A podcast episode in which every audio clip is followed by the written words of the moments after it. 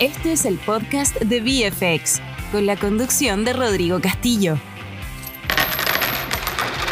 Be Smart, Be in Control, VFX. Muy buenos días, ¿cómo están todos? Bienvenidos a otro episodio del podcast de VFX. Hoy día tengo el agrado y privilegio de estar con eh, Javiera, más conocida como la Economina. Eh, y hoy día, ¿cierto? Ella nos acompaña a contarnos sus comienzos, sus futuros planes y todo lo que se viene para esta tremenda eh, red social que se ha armado. ¿Cómo estáis, Javi? Oye, primero que todo, muchas gracias por esa tremenda intro y qué pena todo lo que nos ha costado, pero costó y se pudo, así que hola, estoy muy contenta de estar aquí contigo con ustedes y eh, venir a contar mi experiencia, a ver si les sirve a más de alguno por ahí. No, súper bien. Así que, oye, Javi, me gustaría que, que partiéramos contándonos un poco ¿Cómo partiste en este mundo de la finanza? Eh, tú ahora eres una, una, influencer muy importante financiera eh, y sobre todo en un rubro que eh, últimamente, ¿cierto? Eh, o no, no últimamente, que en el pasado ha estado dominado por, por hombres y tú estás rompiendo estos esquemas y, creo que ya superaste los, hay los 100.000 seguidores o cerca de los 100.000 seguidores, eh, pero yo te seguido cuando partiste con poquito y rápidamente esta cuestión empezó a agarrar vuelo. Entonces queremos que nos cuente un poco cómo partiste en este mundo de la finanza y cómo llegaste a, a la economía. Ya, en verdad me encantaría contarte una historia súper elegante de algo que siempre quise, pero sería mentira, porque fue todo un accidente. Yo soy periodista de formación y siempre me... En periodismo hay como distintas como ramas, ¿cachai? A mí siempre me, me gustó mucho todo el tema como nacional, de actualidad política. Eh, ese era mi tema y era el tema que a mí me, me rayaba y me volvía loca en la universidad. Y cuando hice mi segunda práctica profesional en Chile, obviamente que hay, hay pocas opciones para, para el periodismo escrito. Yo siempre me enfoqué en escrito, ojo con eso, no, no, no me gustaba la tele, no me gustaba la radio, transpiraba en esos ramos, lo pasaba pésimo. Y la cosa es que habían pocas opciones en ese momento. Existían dos grandes medios o conglomerados periodísticos, uno el Mercurio SAP del Mercurio y después el grupo Copesa de la Tercera. Entonces yo para mi segunda práctica profesional, porque la primera la hice en Estados Unidos, eh, postulé a estos dos medios y quedé, quedé en los, en los dos. Y la cosa es que me, me incliné finalmente por el Mercurio, por una cosa de que era un diario que, eh, simplemente porque tenía más años, porque era como el más antiguo. Y cuando tú postulabas ya esto que postulan muchos periodistas, porque no, hay tan, no habían tantos medios escritos, esto ha cambiado bastante, te hacían elegir un top 3, como con tus secciones. Yo obviamente puse nacional, y después ya pinté el mono, dije filo, economía y negocio, y dije, no sé qué es esto, ya chao. Y tres, puse, ni siquiera me acuerdo, pero internacional, ponte tú, que también me, me interesaba. O ponte que el tercero que puse fue economía y negocio. Cuando me llamaron para avisarme que había quedado para hacer la práctica, me llamó el, el, sub, el subdirector del diario, que era editor de economía y negocios, y me dice, veo que lo pusiste como última opción. Y le dije, sí, bueno, te ofrezco esto, o nada. Y yo... Lo tomo. Ya, pues, eso dije yo. Y lo entré a economía y negocios y al tiro me, me, me, fui para el lado más micro, me tiraron a cubrir bolsa. Y mi primer evento fue ir a la bolsa. Y yo le explicaba a la señora que era mi editora y le decía, yo no sé si es física, si es de papel, o sea, en verdad voy a hacer el loco. ¿cachai? Y así partí, me tiraron a los leones y fui aprendiendo sobre la marcha. O sea, Pero esto fue práctica, o sea, tú seguías estudiando todavía sí, y estaba. Ya. Exactamente. Okay. Era práctica de verano, o en el fondo los meses, los meses de receso de las universidades. Yo siempre trabajaba esos meses. Y bueno, en, en la universidad, la, yo estudié en la Finisterra, también era bien cargadita para el periodismo económico. O sea, yo tuve hartos ramos de actualidad económica, tomé de economía, por, sin saber, digamos. Y cuando yo terminé la práctica en el Mercurio me dejaron, siempre dejaban algunos practicantes, no me acuerdo si era uno, si eran dos, eh, yo quedé, ¿cachai? Y ahí me quedé en esa sección, y ahí partió mi carrera y empecé eh, eh, en, este campo que, como bien dices tú, era, era bastante masculino, hoy día, hoy día ha cambiado en, términos de periodismo, porque las empresas siguen siendo, eh, lamentablemente, y digo lamentable, tengo muy buenas razones para, para fundamentarlo, siguen siendo muy dominadas por hombres. ¿Tú has visto eh, como barreras de entrada porque eh, eres una mujer en la finanza o sientes que la gente te escucha menos eh, o ahora como tú ya tienes un nombre eh, ya para ti es más fácil? Porque la verdad yo creo que es súper valorable lo que, lo que has hecho tú, lo que estás haciendo tú, no solo por, no, no solo estás disrumpiendo, ¿cierto?, la, las costumbres más tradicionales de la finanza, sino eh, porque estás enseñando de finanzas en un país que eh, por muchos años eh, careció, carece de una cultura financiera, o sea... Analfabeto, es analfabeto. exactamente, o sea, ¿qué son las tasas de interés? ¿Por qué es cierto que el banco sube, sube las tasas y, cosas así? Entonces tú estás haciendo un, doble rol, lo, que yo siento, y tengo dos hijas mujeres, entonces para mí el empoderamiento femenino es, es muy importante, yo creo que mis hijas crezcan con con, roles cierto femeninos de poder y que tienen acceso o que van a poder tener acceder a cosas que a mí me gusta, que yo también trabajo en, el rubro financiero. Mira, respecto a tu pregunta, es más triste la respuesta aún. Por suerte, barreras de entrada yo no, no, me, no me he topado por, por, el, en el, por el hecho, por el solo hecho de que yo después del Mercurio pasé al grupo Copesa y rápidamente me fui a la escuela norteamericana, que es de meritocracia. O sea, tú postular por la página, no importa qué colegio fuiste, no importa qué universidad fuiste, no importa tu apellido, no importa tu sexo.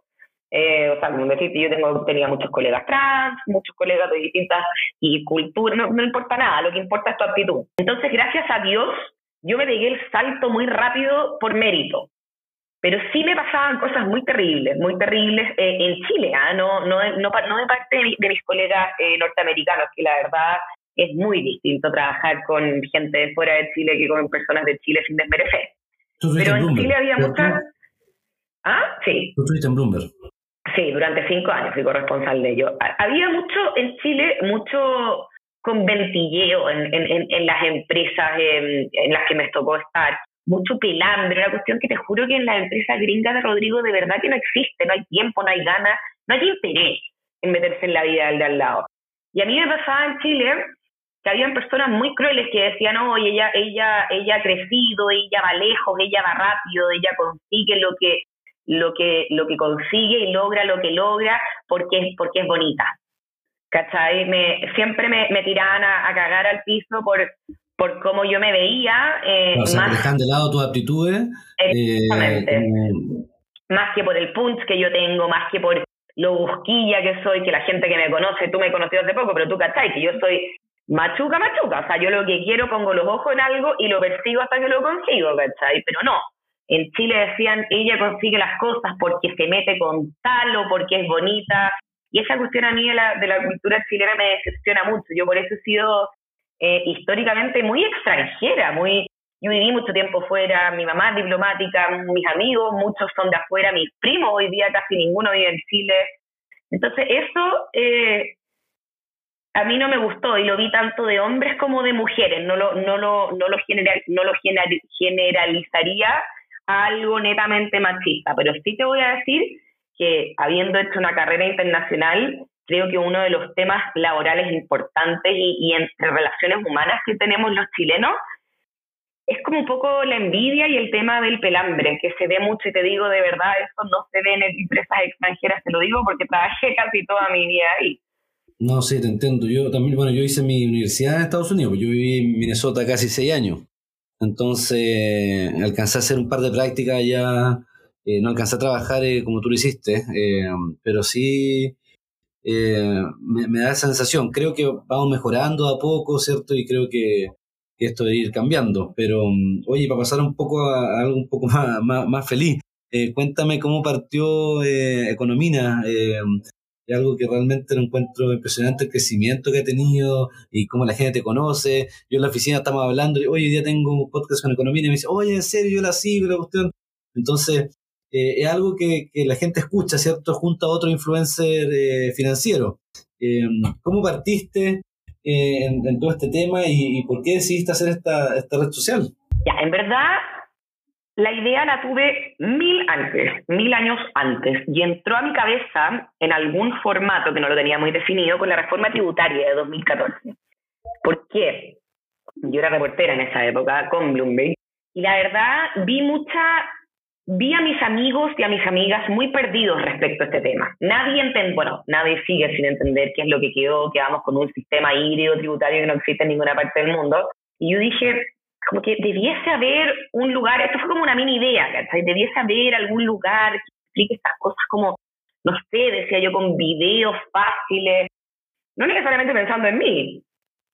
Y después empecé a cachar que sí, que podría ser yo, ¿cachai? Pero en ese momento no lo pude concretar porque los gringos son muy, muy estrictos con la presencia de las personas, de sus empleados en las redes sociales. O sea, yo no podía tener un alter ego que se llamara Economía, ¿cachai? Entonces, bueno, pasaron los años. Eh, yo me fui al sector público y estuve muy ocupada trabajando en un gobierno con un cargo con mucho viaje y chao, ahí murió un poco el tema. Y después volví al sector privado. Y mira, te voy a contar la firma, esto nunca lo he contado.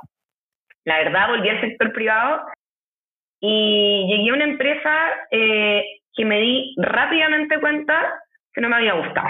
Y tú esa sensación cuando uno se equivoca y dice, uy, voy a quedar sin pega, hay que buscar pega, y esa angustia de ir a una pega que no te gusta, qué sé yo. Y hablando con un muy buen amigo, porque yo tengo un grupo de amigos muy buenos que me impulsaron a hacer esto, mis amigos hombres que yo quiero mucho, eh, mi amigo me dice, tú deberías ahora ser economía.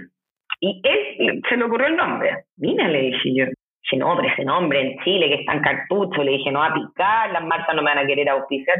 Me dice, necesitas un nombre disruptivo y hazlo y hazlo luego. Y justo empezó a debatirse el tema del primer retiro del 10%.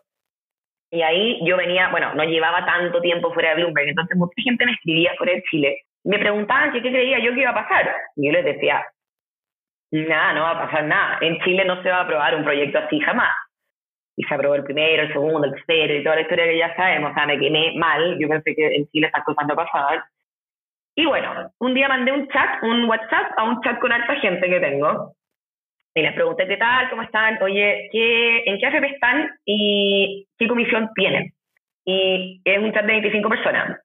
Pasaron la hora, no me respondió nada y me olvidé. De hecho, hasta el otro día, hasta que caché que había actividad en el chat y dije, ah, se armó. Y la cosa es que caché que alguien había preguntado algo en aquel, pues había alguien preguntado como, oye, eh, eh, hola, ¿quién tiene recomendación de cremas de cara, de día y de noche? Porque existen esas diferencias. Y ahí empezaron todas, bla, bla, Y dije como, oye, ya vi, ¿por qué nadie me respondió a mí? Porque no tengo idea, porque ¿cómo se ve eso? ¿Dónde se ve eso? Y dije, no, estamos el pena. Son personas que han ido a los mejores colegios y a las mejores universidades de Chile y no saben ver una cosa así de importante. Y dije, mi hipótesis es que nadie sabe nada. Y ahí partí un Instagram súper artesanal, súper artesanal, o sea, subiendo puras tonteras al principio, ¿cachai? Como no estaba tan pensado, no es lo que es hoy día dos años después. La ¿Lo viste como un negocio del día uno o fue algo que dijiste, era como un hobby? Lo, mira, lo pensé, lo pensé diciendo yo quiero vivir de esto. Y si yo quiero vivir de esto, tengo que recibir plata por eso, porque tengo que no trabajar en otra cosa. Claro. Lo pensé con esa idea. Dije, no sé si eso va a tener un oficio al tiro, pero no tuvo tanto tiempo después. Y, a ver, un poco lo que decía y tú, para mí también el crecimiento ha sido súper heavy, ¿cachai? De hecho, hay veces que me da miedo, porque digo, mierda, algún día voy a ser como famosa, ¿cachai? Me da miedo. La cosa es que hice este Instagram, lo partí. Una, cosa, ¿no sentí una responsabilidad ahora que, eh, que tanta gente te sigue de, informar algo que, que, es eh, verídico? O sea, no, realmente no estáis dando cosas falsas, pero uno a veces tiende, ¿cierto?, en las redes sociales a subir cosas que no, le hace el doble check, pero ahora, como decís tú, eres, no estoy diciendo que eres una celebridad, pero eres una persona conocida en las redes sociales por eh, ser un influencer financiero. Y esta cuestión va a seguir creciendo probablemente y tu responsabilidad cada vez aumenta más en informar eh, cosas eh, reales. Ahora no sé cuánta gente sigue, ¿estamos, ¿está en los 100.000 o...? No, estoy casi 76.000. O sea, piensa que un, un, estadio nacional y medio te está, te está viendo cada vez que hay algo. Sí, al otro día alguien me habló en esos términos y me dio una crisis de pánico. Mira, es súper cierto lo que tú decís. Eh, hay una responsabilidad enorme, enorme, pero yo hay algo que creo que a mí me ha hecho, me hace muy distinta de muchos influencers financieros que veo. Y yo vengo de, yo aprendí, vengo de la escuela norteamericana del periodismo, que tiene los estándares de ética y de rigurosidad más altos que te puedas imaginar. O sea, tú te morís, lo que son los, los, los protocolos de control y de verificación en Bloomberg. Y yo tengo los mismos en economía. O sea, yo me, me crié ahí, ¿cachai? Entonces, bueno, yo creo que también parte del éxito de esta cuestión de por qué he trabajado ya con 30 marcas en dos años es por eso, porque rara vez tenemos error y cuando tenemos error tenemos humildad, que es algo que también hacen bien en Estados Unidos, y corregimos rápidamente, ¿cachai? O sea, es normal que los humanos cometamos errores, hasta Bloomberg comete errores, el Economist comete errores, el Wall Street Journal comete errores, el New York Times comete errores. O sea, imagínate que no los vaya a cometer, tú no los voy a cometer yo. Lo importante cuando uno comete un error es rectificarlo. Exacto, asumirlo. Y, oye, y respecto, respecto a lo, que hablábamos como del crecimiento, o sea, yo cuando hice este, este Instagram pichuncho, o sea, te morís lo que fue los primeros dos meses, ¿cachai? Que tuve 100 seguidores la primera noche. Sea, yo dije como, y no era mi abuelita, ¿cachai? No era mi mamá. No era era gente que el algoritmo empezó a mostrar. Sí. Y, y, y, puta, llegué a los 900 así súper rápido y me, ahí me tomó mi primer auspiciador, que fue un banco chileno, ¿cachai? Y hice un mes de prueba con ese banco y después me agarró un banco regional y no me soltó nunca más. Y ahora, yo creo que ellos jamás pensaron, yo, yo creo que ellos sabían que yo iba a crecer. Ahora, yo creo que ellos jamás pensaron que en dos años yo iba a pasarles su crecimiento, ¿cachai? De su propio pues. Instagram, que tiene ciento y tantos mil seguidores, ¿cachai? O sea, ahora tengo más yo casi. No, que locura. Entonces fueron como un early investor, como se diría, que tuvieron muy buena visión, ¿cachai? No, qué bueno. Oye, eh, ¿cuáles son como tus planes eh, futuros? Bueno, yo veo que, tienes tu eh, newsletter, eh, he visto que hay posteado otras cosas, pero ¿cuáles son como los próximos planes para Economina de aquí fin de año y, no sé, a cinco años más, algo más, más a largo plazo? Mira, me encantaría contarte, pero ni yo sé. Yo dije que yo a los 100.000 seguidores quería replantearme un poco lo que estaba haciendo. Yo creo que eso va a ser en un mes, un mes y medio más, dos meses. Lo que sí te puedo contar es que yo hoy día estoy, la operación eh, real de economía hoy día no la llevo yo. Ya hace rato que yo contraté, eh, es una historia muy linda en realidad, porque es una chica que era fanática de economía, una ingeniera comercial, y ella lo único que quería era trabajar conmigo, como que yo le caía bien por lo que ella veía en mis historias, que de esos me llegan, de esos casos me llegan mucho. Pero en algún momento se me abrió una oportunidad y yo la llamé. Y sin conocerla la contraté, y la contraté full time y bueno, me ha resultado increíble la maca. Eh, ella hoy día está muy a cargo de la operación, ella es la gerente de operaciones de Economía y yo creo que próximamente CEO, yo creo que yo voy a empezar a... Dar un paso al costado. Yo hoy día estoy dedicada, me quita harto tiempo el newsletter, pero lo que más me quita tiempo hoy día, yo estoy escribiendo un libro con Penguin Random House que va a tratar sobre educación, eh, libertad económica. Me encantaría que tus niñas cuando sean más grandes lo lean para que no dependan nunca de nadie, ni de papá ni de hombre. Esa es la idea. Eh, Sí.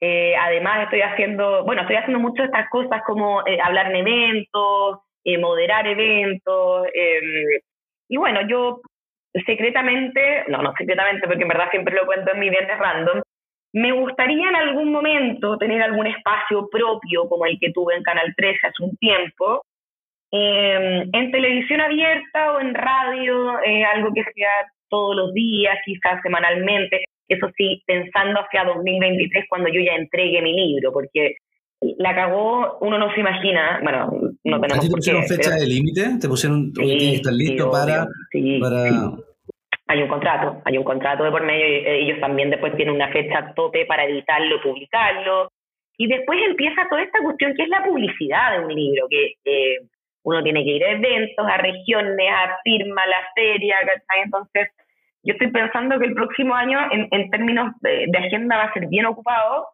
eh, y por eso no, no estoy buscando más cosas porque no, no tengo manos para ampliarme hacia ningún otro lugar en este momento, ¿cachai? Sí, claro. La verdad, cuando uno escribe un libro y uno, uno piensa al principio que no, que no se la va a poder, bueno, yo, yo he avanzado harto y ya se me empezaron a ocurrir ideas para otro libro, ¿cachai? Entonces, bueno. ¿Y esto es educación financiera, básicamente, eh, o libertad económica, como dices tú? Va a tener de todo un poco y cacha que yo creo que va a ser el primer pocketbook que bueno, son capítulos miles, pero son capítulos cortitos, cortitos, cortitos, que repasamos todo, todo, todo sobre el sistema financiero de Chile. O sea, tú después tus hijas, cuando estén estudiando en el colegio más grande, ¿cuánto tiene tu hija? Cinco y uno. ya, no, es muy chiquito. Ya, pero por ejemplo, cuando tu hija pasen al, a primero medio, ¿cachai? Que para mí es como le da, yo creo que como que ya hay que empezar a meterle ese guisito, tú le vas a poder regalar el libro de economía, y ahí va a salir todo, onda, qué es un depósito a plazo, qué es la bolsa, cómo funciona, quién regula, qué es el Banco Central, qué hace este, qué hace lo otro, qué hace, todo, todo, todo, todo sobre todo el sistema financiero de Chile. Una Biblia económica. Exactamente. Y además va a tener como la editorial como que me pidió también como cosas de, como de carácter, ¿cachai? De por qué yo llegué a donde llegué. Entonces voy a contar un poco mi historia al principio y al final también como cómo logré ser tan independiente económicamente. Yo soy mamá soltera y soy independiente económicamente. Eh, me compré mi casa a los 33 años, con hijo, con todo. ¿Cómo se llama el economini, le dicen? Sí, se llama Julián. y bueno, yo veo muchas yo veo muchas mujeres que me dicen es que no se puede, que pucha sí se puede, y no hay ninguna No, claro, hay que ponerle... Hay que, hay que ser Mateo y hay que ser, hay que ser periódico y hay que ser riguroso en ciertas cosas, pero de que se puede, se puede. Sí, es verdad. Oye, em, una cosa para como empezar a terminar. Tú, bueno, eres uno, como te digo, influencia financiera. ¿Tienes eh, influencers financieros favoritos eh, que, que, tú eh, sigues o que fueron como tu, inspiración en Chile o, o, fuera? Eh, que para que la gente que escuche pueda, pueda comenzar a seguirlos también. Absolutamente. El problema es que se desapareció. Yo en realidad partí esto por la Explica Ana. Yo me, me inspiré mucho en Explica Ana, que era, es la influencer eh, financiera de Brasil, que ella trabajaba con XP Investimentos, que de hecho es como la competencia de Itaú. Eh, y Explica Ana llegó a ser Forbes Under 30, una galla que le fue increíble. Y de repente, mira, hace como seis meses dejó de postear y está mute y nunca más supimos de ella, no tengo idea, yo he buscado artículos de prensa, he preguntado a amigos en Brasil, no tengo idea qué le pasó, pero fue ella la que me inspiró a mí a partir en esto, arroba explica Ana. Si acá estoy viendo, pero claro, nos dice no post yes, no tiene ningún post. es la Ana Laura Magallanes, se llama ella, ahí te puedo mandar el ah. nombre. ok, vamos, la vamos a buscar. ¿Y en Chile tenía algún favorito? Eh, he visto que hay varios, somos todos de corrientes distintas, yo no me gusta compararme, eh, pero mi referencia, la verdad, para partir esto fue la explicada. Fue afuera. Ah, perfecto. Ya. Oye, em, eh, Javi, para ir terminando eh, el capítulo de hoy día, yo he visto hartos posts eh, sobre las eh, famosas Econoparties. ¿Cómo partió esta Econoparty? Y si hay alguien ¿Cómo se puede participar en esta cuestión? ¿No es solamente para tu eh, grupo selecto de Conofans? Eh, no. han tenido como este grupo que se desarmó de, de, fan club tuyo que te, siguen, te hacen polera. Eh, no, imagino que debe ser, debe ser, extraño. Eh, o sea, claro, yo no he vivido esta cuestión de que la gente se pone a poner a mí, me hacen fiesta a mí y celebran a una persona y todo lo que está alrededor de esta, de esta persona. ¿Por qué no nos contáis un poquito eh, de esto, de, cómo partieron esta famosa Econo Party y qué son. Ya, en verdad, es bien pelada de cada luego que muy yo, ¿cachai? Muy yo, yo soy súper así, yo soy súper auténtica, yo tengo estas cosas, que yo soy súper cercana y me gusta conocer gente, qué sé yo.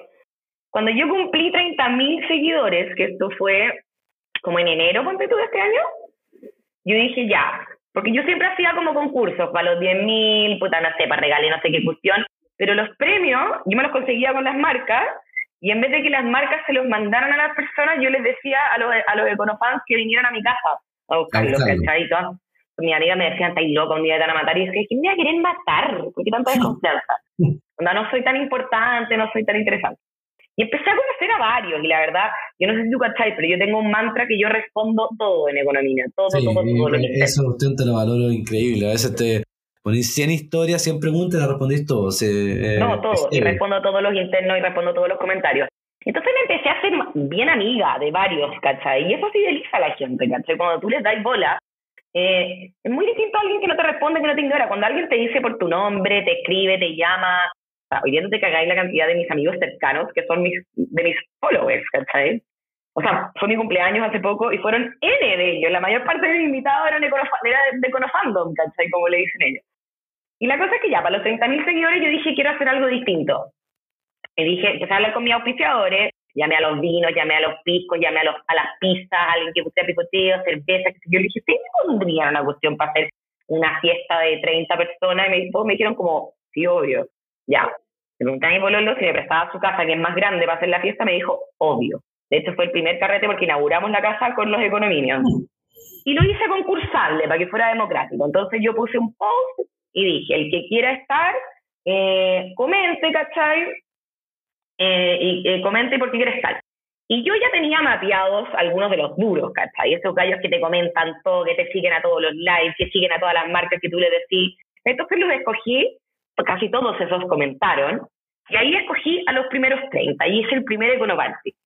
Y la verdad fue espectacular, y quedamos, a ver, la selección no pudo haber sido mejor, quedamos íntimos, quedamos íntimos, hoy día nos contamos un montón. De hecho, el viernes me hicieron el aniversario de dos años. Y después, para los 50K, dije, voy a meter a 20 más, para que sean 50. 30K, 30, 20, 50K, 50. Eh, hice el segundo. Después ellos me han hecho un montón de cuestiones y para los 100K yo dije voy a hacer EconoFest, que ya no va a ser en una casa, ¿cachai? Va a ser, voy a agregar a 50 más. No, claro, no te en una casa. No, para los 500 mil voy a hacer Econo Ultra y para el millón voy a hacer Econo Palusa. ¿Cachai? Así que así voy, pues, pero los hago concursables para que después no digan, ah, no me invitaste, no sé qué. No, los voy escogiendo. Lo que pasa es que ya se armó eh, un grupete que es eh, de los duros duros, ¿cachai? Que nos queremos mucho. Es comunidad. Al final te juro que es todo para uno y uno para todo. A, cualquier gallo le pasa algo y uno parte, anda a buscarme no sé qué cuestión, presta metales. Es una verdadera comunidad. No, claro, yo creo que es súper valorable lo que decís tú, y responder, o sea, que tú la persona que, que sigues y, y, que es como una celebridad financiera en las redes sociales, que te responda a las cuestiones y tengas la chance de, participar con la Econofiesta, creo que, es súper eh, entretenido. Así que bueno, ahí vamos a estar eh, concursando a los, eh, ¿qué toca ahora? ¿70 mil? Los 100 mil, no tocan los, los, los 100 mil seguidores. Queda poco, yo creo que esa fiesta podría salir luego en septiembre. Ah, fantástico, me alegro mucho. Oye, Jai, bueno, yo quiero eh, agradecerte el tiempo que tomaste de tu súper eh, agenda em, y por contar un poco de tu historia, ¿cierto? Y, ojalá que más gente se inspire a, tomar como estas eh, decisiones de emprendimiento, ¿cierto? mi socio y yo también emprendimos y, cada vez que tenemos la posibilidad de encontrarnos con con alguien con, este tipo de carácter y presencia, eh, nos gusta conocerlo y, resaltar todas las cualidades y habilidades, porque eh, es muy escalar. Y sobre todo, ¿cierto? Que eh, yo intento buscar inspiración para, para mi hija y las futuras mujeres de, Chile, que, debería ser un, mejor país. Así que te lo agradezco mucho. Esperamos tenerte de nuevo con nosotros cuando tengáis, no sé, pues 500 mil seguidores, a ver si nos así un, un tiempito nuevamente. Dame, dame un rato, eso sí, para llegar a ese número. Todavía queda un poco. No, así llegáis pronto.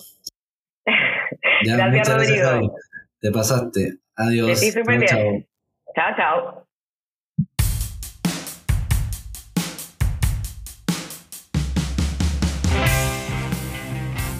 Muchas gracias por escucharnos. Nos vemos en un próximo episodio de Mundo VFX para brindarte la información financiera que necesites. Be smart, be in control, VFX.